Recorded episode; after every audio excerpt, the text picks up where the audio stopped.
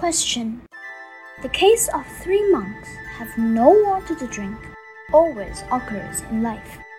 Laziness and dependence seem to be a problem that cannot be solved. How to cope with it?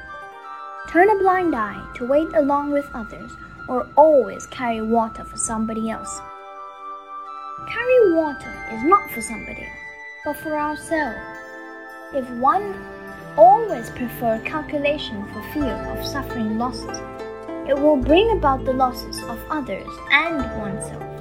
If one does not fuss about his sacrifice and gains, but volunteers to suffer losses, it will benefit oneself as well as others. That's why sacrifices becomes blessings. Question An old saying goes that sacrifices brings about blessings, and heaven helps the helpless. Is it true that one can receive great kindness from heaven for his own kindness of not bothering about personal gains and losses?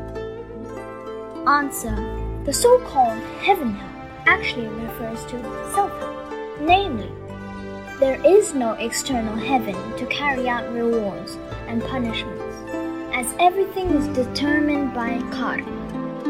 Good causes lead to good results, whereas evil causes bring about evil consequences. A kind, honest person receives more blessings for his purely kind heart, while a crafty, cunning man gets less blessings for his deceitful life. By and large, we still need to learn more before settling to being kind. Thank you, Master.